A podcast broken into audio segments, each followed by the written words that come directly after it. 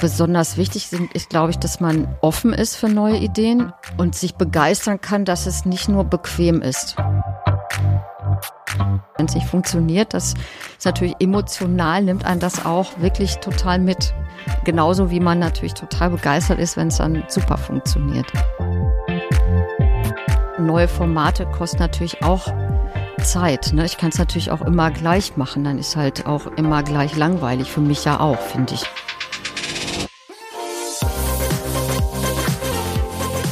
Keine von vielen. Frauen, die Zukunft gestalten. Willkommen zu Keine von vielen, dem Podcast über innovative Frauen aus dem Münsterland und Ruhrgebiet. Es ist schon die sechste Folge, aber ich muss sagen, wir könnten diesen Podcast wahrscheinlich noch ewig weiterlaufen lassen, denn es gibt einige Frauen, über die man hier noch berichten könnte. Einige dieser Frauen arbeiten in Berufsfeldern, von denen ich nicht mal wusste, dass sie überhaupt existieren und mir auch gar keine Vorstellung machen konnte, was genau da der Job ist. Dann mehr darüber zu erfahren, ist super spannend. Für diese Folge hier müssen wir uns etwas vorstellen, das wir nicht sehen können, nicht schmecken können oder riechen und nicht fühlen oder hören können. Trotzdem ist es da und meine Interviewpartnerin weiß, wie man diese unsichtbare Sache sichtbar macht. Klingt ein bisschen wie Magie, hat aber rein gar nichts mit Zufall zu tun. Oder man könnte sagen, es ist Magie auf dem höchsten technischen Niveau. Und die Frau, die das sichtbar machen kann, heißt Stefanie Sielemann. Mit ihr habe ich gesprochen. Sie ist Professorin für instrumentelle und analytische Sensortechnik an der Hochschule Hamm-Lippstadt und sie erforscht Methoden, um chemische Stoffe nachzuweisen. Viele ihrer Kollegen sind Männer. Sie ist als Frau also eher die Ausnahme in ihrem Fachgebiet und vor allem auch in ihrer Position. Wir haben darüber gesprochen, woran das liegen könnte und was ihr bei diesem Ungleichgewicht Hoffnung gibt, dass sich das so langsam ausgleicht. Außerdem ging es um ihre Rolle als Chefin und ihren ganz persönlichen Berufsweg, bei dem sie mit der Zeit immer gelassener geworden ist. Ich fand das Gespräch mit ihr sehr spannend und nehme vor allem mit, wenn man eine Leidenschaft verfolgt, ergibt sich der Weg dorthin fast von ganz allein. Steigen wir aber mal ein bei ihrem Fachgebiet instrumentelle und analytische Sensortechnik. Was genau ist das überhaupt? Das bedeutet, ich erkläre unseren Studierenden, wie analytische Geräte funktionieren. Also als Beispiel gebe ich immer ganz gerne, ne, jeder geht ja mal zum Arzt, hat eine Blutabnahme und wenn dann analysiert wird, welche wie der Hormonstatus ist oder wie viel Eisen im Blut ist und so weiter. Das machen ja irgendwelche Geräte. Und äh, wie diese funktionieren und worauf man da zu achten hat, das bringe ich den Studierenden bei. Und das ist eigentlich auch so der Fokus unseres Studiengangs, dass sie sich in dieser Welt der chemischen und biologischen Analytik gut zurechtfinden. Was war das letzte Projekt oder was ist das Projekt, wo du gerade dran arbeitest? Da haben wir verschiedene. Also mein Spezialgebiet ist eigentlich die Ionenmobilitätsspektrometrie. Das klingt ja immer so ein bisschen kompliziert und deswegen kürzen wir in der Analytik das immer ab. Das ist also abgekürzt IMS und das kennen vermutlich alle, die hier zuhören, ohne es zu wissen, weil ähm, die meisten ja schon mal geflogen sind und ab und zu gibt es ja diese Wischtests im Gepäck und da wird immer geschaut, ob man äh, Sprengstoffe im Gepäck mit sich führt. Und dieses Gerät, was eingesetzt wird, ist ein IMS. So, und das benutzen wir, also die gleiche Technologie, um ähm, flüchtige organische Verbindungen zu messen. Das sind also kleine Moleküle, die sich so jetzt irgendwo im Gasraum, wenn ich jetzt ausatme, dann zum Beispiel habe ich ja, dann kann das ja auch nach Pfefferminz riechen, wenn ich vorher ein Kaugummi gegessen hätte oder anders. Und was wir messen, sind äh, Ausgasungen von Bakterien ähm, die die Lunge besiedeln, bedingt durch einen Krankenhauskeim. Und wir versuchen dann über das Muster, das diese flüchtigen organischen Verbindungen erzeugen, einen Rückschluss auf das Bakterium schließen zu können, um dann eine gezielte Antibiose sta zu starten. Ja, und das ist so ein Forschungsprojekt oder eins von dem, in dem wir uns bewegen.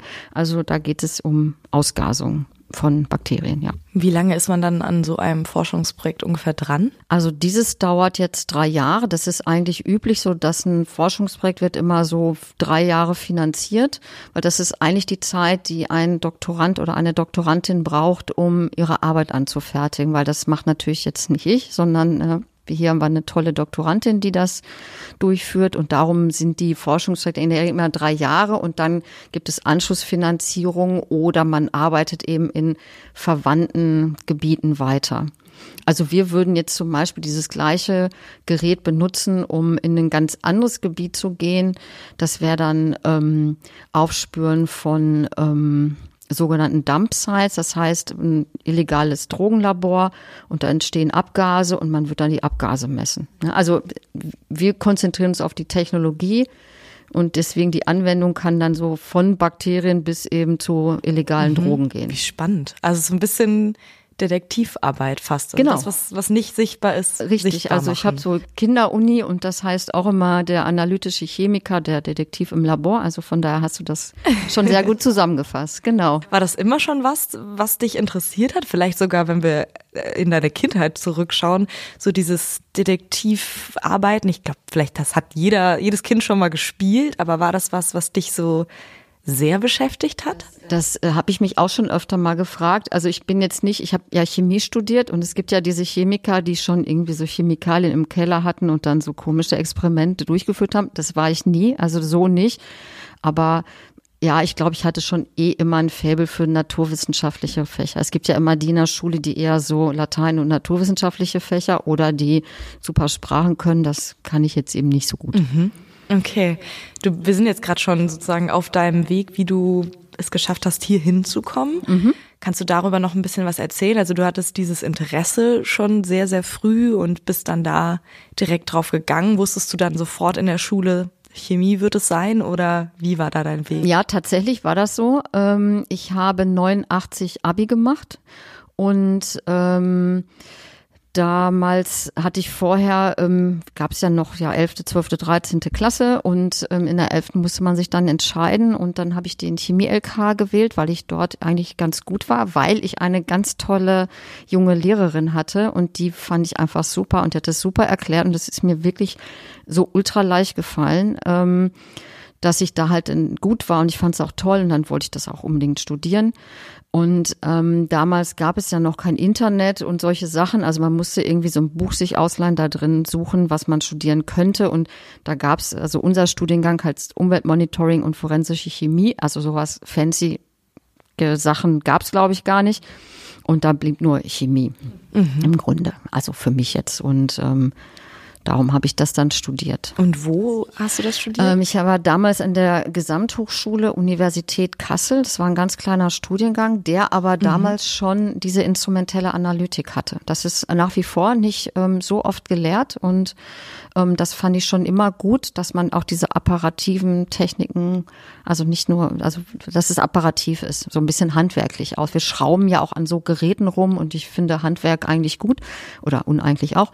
Und ähm, darum, ja, ist es so handwerklich und das fand ich schon immer faszinierend, glaube ich. Gab es da so einen ausschlaggebenden Moment, wo du dachtest, das ist mein Feld, das ist irgendwie das, wo ich hin will? Nein, das ist, ich fand das, glaube ich, ich weiß noch heute genau, wie das die Vorlesungen waren und das ist wirklich, wie der das erklärt hat. Ich fand einfach, das war schon immer mit den Geräten, dass man versteht, wie die funktionieren. Ich glaube, das fand ich, das hat mir wirklich da am meisten Spaß gemacht im Studium. Du hast jetzt schon zweimal Menschen genannt, die dich irgendwie so ein bisschen in eine Richtung gestupst haben. Also Menschen, die gut mhm. erklären mhm. konnten. Das finde ich irgendwie ganz spannend, dass das auch etwas ist, was einen dann dazu bringen kann, ah. in ein bestimmtes Fach zu gehen.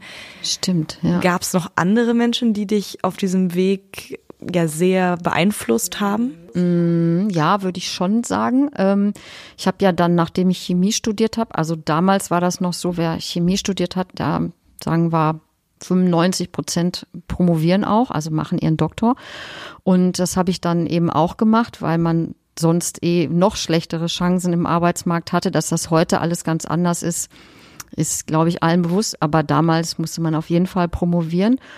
Und mein Betreuer in der Promotion äh, war eben so, dass wir wirklich ziemlich von Anfang an sehr selbstständig gearbeitet haben.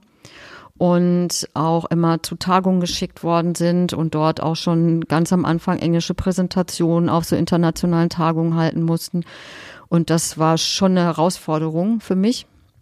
Und äh, deswegen, ja, würde ich sagen, dass der mich auf jeden Fall geprägt hat. Und ähm, danach habe ich 15 Jahre bei einer KMU in Dortmund gearbeitet. Und die Geschäftsführer, also es war auch eine kleine Firma und wir haben ja immer sehr eng auch mit der Geschäftsführung zusammengearbeitet und ich finde, dort war auch immer ein sehr guter, respektvoller Umgang miteinander und man hatte auch immer sehr sich gut einbringen können und ich finde, das hat auch geprägt, dass man so sich alleine entwickeln konnte. Also man brauchte nicht immer jemanden hinter einem.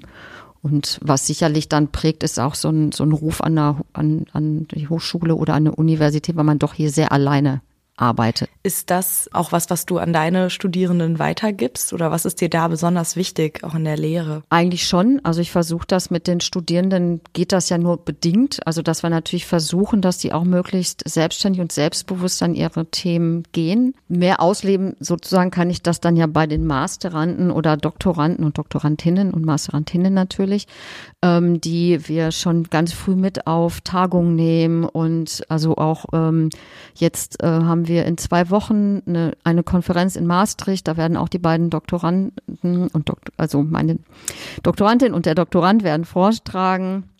Und ich habe nur ein Poster und sowas. Ne? Also das, und die haben schon ganz viele Vorträge gehalten, für die ist das ähm, gar kein großer Step. Und auch unsere Studierenden im vierten Semester müssen die selber so eine Tagung organisieren und dort ein Projekt, was sie vorher überlegt haben, im Labor ausarbeiten und dort präsentieren. Die stehen also vor 180 Leuten.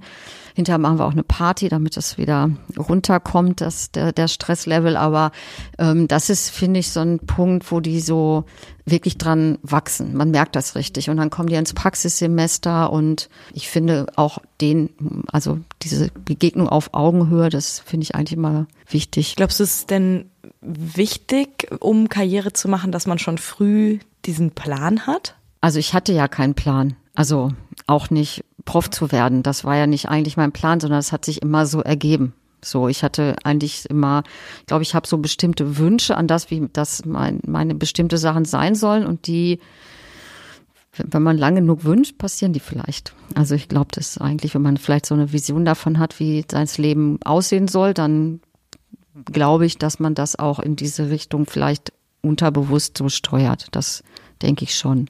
Und ich muss auch sagen, diese 15 Jahre bei dieser Firma waren ja auch so, dass ich hatte, mein Mann und ich hatten jeweils immer eine Dreiviertelstelle. Das hat mir die Arbeit immer, also die, der, die Firma immer so ermöglicht. Und dadurch war das auch familiär immer super unter einen Hut zu bringen. Und das ist ja auch nicht so, dass das überall geht. Ja, und ähm, von daher, ja, würde ich sagen, war das alles immer, passe das immer. Ob das jetzt ein steiler Weg ist oder ein geradliniger Weg, hört sich jetzt so an, ja, aber das war eigentlich nicht so geplant. Was gefällt dir am, am meisten an der Arbeit, die du hier hast? Ähm, tatsächlich diese freie Gestaltung. Ne? Mhm. Also man muss sich das schon, man ist hier schon Alleinkämpfer, weil man steht alleine vorm Hörsaal und mhm. man bereitet die alleine vor ich habe natürlich total tolle Kollegen und Kolleginnen, aber ähm, mit denen wir uns auch viel austauschen, auch über unseren Stress und sowas. Das, also das ist schon schon stressig mhm. auch, aber ähm, es, ich kann das ja alles schalten und walten, wie ich möchte. Und dieser Handlungsspielraum, der ist einfach super. Man kann ja auch total viel Neues ausprobieren, wie dieses Format mit der Tagung. Das haben wir uns halt so überlegt und dann kann man das eben auch so umsetzen. Oder man kann darüber nachdenken, wie man seine Veranstaltung verbessert, dass Studierende da mehr von mitnehmen durch diese ganzen, ähm, ja, was ja heute auch viel in den Medien ist, äh, ähm, KI und so, das wird einfach, denke ich, auch viel Einfluss auf Lehre nehmen, ist auch gut, finde ich. Und ähm, ja, dass man mehr zum eigenen Denken so anregt und dass das auch Spaß macht. Und ähm, ja, ich finde dieses System Schule bisher eigentlich nicht so toll und dass da, denke ich, auch einiges passieren wird, dass man sich halt irgendwie neue Ansätze da überlegen kann. Und das kann man eben hier. Mhm. Du bist ja in dem Feld, in dem du arbeitest und auch ehrlich gesagt an der Position, wo du arbeitest, eher die Ausnahme, weil du eine Frau bist. Es ist tatsächlich so, dass immer noch zwar bei den Studienanfängerinnen es fast 50-50 die Verteilung ist, was ja sehr erfreulich ist mittlerweile. Und dann wird es sozusagen bei den Frauen immer weniger. Was würdest du sagen, hat dir denn geholfen, ich sag's es mal in dicken Anführungsstrichen, trotz dem, dass du eine Frau bist, ähm, so weit zu kommen? Das ist natürlich eine gute Frage, weil ähm, ich mich das ja auch stelle, also ich mir diese Frage ja auch stelle, weil wir haben auch damals schon, als ich angefangen habe zu studieren, 89 eben, 50-50 ähm, die Verteilung gehabt im Studiengang äh, Chemie und wir haben heute sogar hier, würde ich sagen, 80 Prozent Frauen in unserem Studiengang. Wenn man dann auf eine Messe für Chemie kommt, sieht das aber alles wieder anders aus, obwohl ich auch weiß, dass alle, mit denen ich studiert habe, alle Frauen natürlich auch berufstätig. Also die sind auch in Chemie und so weiter. Warum die jetzt nicht auf der Messe sind, weiß ich nicht. Aber also ähm, vielleicht stellt es sich auch anders dar. Ich weiß es nicht. Also, weil eigentlich sind die, die mit mir studiert haben, ja schon auch im Beruf unterwegs. Jetzt bei dem Beispiel mit der Messe, glaubst du, es liegt auch daran, dass Frauen dann oft ein bisschen stiller sind oder zumindest ihnen das so ja, vielleicht auf eine Art auch mitgegeben wird, dass dann Männer eher sagen, nee, ich fahre auf die Messe, ich mache das und eher so nach, nach vorne preschen? Ja, vielleicht. Ja, also das kann schon sein, dass natürlich da Männer, Männer sich in der Rolle wohler fühlen. Ähm, ich, also wenn man zum Beispiel nach Asien kommt, ist das ja ganz anders. Also habe ich das immer anders wahrgenommen. Wir hatten ja auch ähm, ja viele Geräte nach Asien verkauft und da ist das eigentlich äh, ja, trifft man auch sehr viele Frauen und da ist das nicht so, dass man nur auf Messen nur Männer sieht, auf in so einem naturwissenschaftlichen Bereich.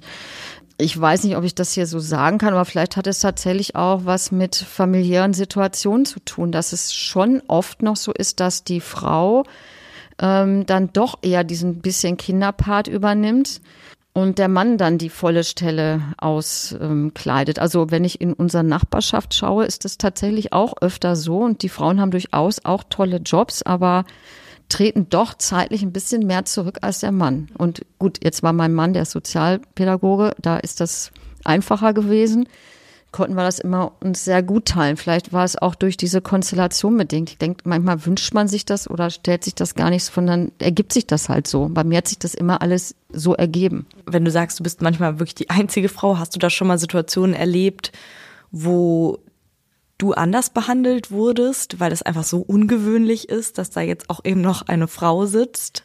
Also tatsächlich nein da, wir haben immer diesen technischen Aspekt im Vordergrund. Und sobald man, sobald es über technische Sachen gibt, sind halt alle anders gleich bei der Sache. Ne? Dann brennt, dann ist der Fokus, geht nicht darum, ob das Mann oder Frau ist, geht immer sofort um, um technische Sachen. Glaube ich. Und die Leute, die in diesem technischen Bereich arbeiten, sind eigentlich immer total umgänglich was der Unterschied ist, wenn man Frauen in diesem Bereich trifft, kann man, redet man manchmal sofort so sehr privat. Also muss ich auch feststellen. Und was auch nett ist, aber ähm, eigentlich, nee, ich finde, sonst ist das immer sehr, es hat man gleich so einen Funken, weil man ja eine gemeinsame technologische Fragestellung hat. Wir wollen ja hier auch über Innovation sprechen, also Frauen, die in innovativen Berufen arbeiten. Und für Innovation, also einen Punkt hast du jetzt schon genannt, äh, Geld einfach, ob man eine Förderung bekommt oder nicht. Das bewirkt natürlich, ob Innovation vorangetrieben werden kann oder nicht. Dann ein gutes Team, habe ich, glaube ich, rausgehört, dass das auch sehr wichtig ist und Menschen, die motiviert an die Sache rangehen. Was würdest du sagen, ist für deinen Beruf, und das klingt wirklich, als müsstest du täglich innovativ arbeiten und neue Ideen bekommen und das weiterentwickeln und so weiter. Was würdest du sagen, ist dafür besonders wichtig? Besonders wichtig ist, glaube ich, dass man offen ist für neue Ideen und ähm, und sich begeistern kann, dass es nicht nur bequem ist. Also dass neue Ideen bedeutet natürlich auch immer mehr Arbeit und ähm, ich habe einfach das große Glück, dass die, mit denen ich hier eng zusammenarbeite, dass die also auch für diese Sache so brennen oder sich begeistern. Also was wirklich blockiert, finde ich, wenn man Leute hat, die einfach nicht die man mit sowas nicht mitreißen kann. Und ich hatte wirklich das Glück, dass hier ist es immer so, dass wenn man eine Idee hat, dann fängt der andere oder die andere an sofort zu sagen, ah, dann könnten wir doch das und wirklich, man redet, redet und nach einer Viertelstunde hat man wirklich ein super Konzept, auch diese Tagung. Ne? Es ist wirklich so aus so einer Not geboren, dass wir dachten, Mist, wir haben ja noch gar keine Praktikumsversuche, was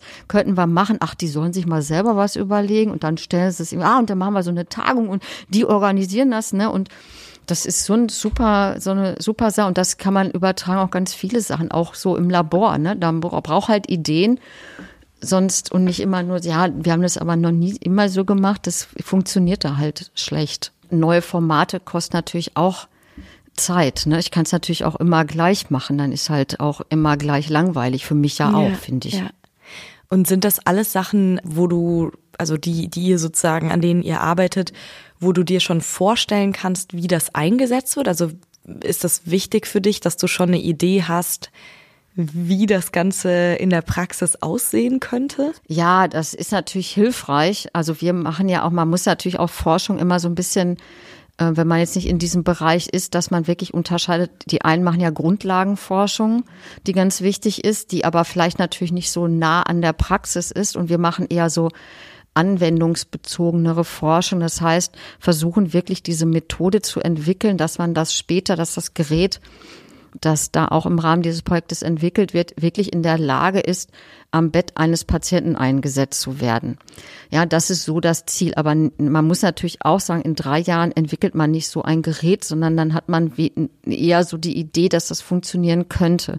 Und dann ist das Gerät ja noch lange nicht fertig, sondern man muss dann natürlich ähm, das als Produkt erstmal bauen, ja, reproduzierbar bauen. Ähm, dann den, den, den, den Markt haben, das muss Käufer dafür, müssen Käufer dafür gefunden werden und das ist schon ja ein mühseliges Geschäft. Klingt, als müsste man auch sehr, sehr ausdauernd sein. Unbedingt. Ne? Also wir hatten auch mal ein Gespräch mit einer anderen großen Firma und ne, wenn bis so ein Produkt wirklich von der Idee, bis es auf dem Markt ist, sind vielleicht zehn Jahre. Was gibt dir dann Zuversicht, dass das irgendwie positiv weitergeht in dieser Zeit? Ja, weil ich ja glaube, dass die Technik super funktioniert. Ne? Wir zeigen das ja auch immer wieder an Beispielen, dass man das gut für bestimmte Anwendungen einsetzen kann. Und das war ja auch bei der Firma nie langweilig. Man hat dann, was weiß ich, eine neue Konfiguration an dem Gerät und freut sich, ne? Und ähm, und also das ist bei uns im Labor auch so dieses Display gucken, ja. Man steht dann da vorm Gerät und wartet und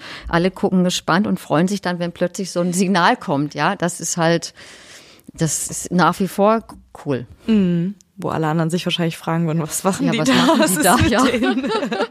genau. Wenn dann keins kommt, ist auch die Stimmung gleich sehr betrübt, ja. Aber ähm, das weiß ja jeder, wenn sein Telefon nicht funktioniert, dann regt einen das tierisch auf und das ist im Gerät, äh, im Labor eben aus. Wenn es nicht funktioniert, das ist natürlich emotional, nimmt einen das auch wirklich total mit. Mhm.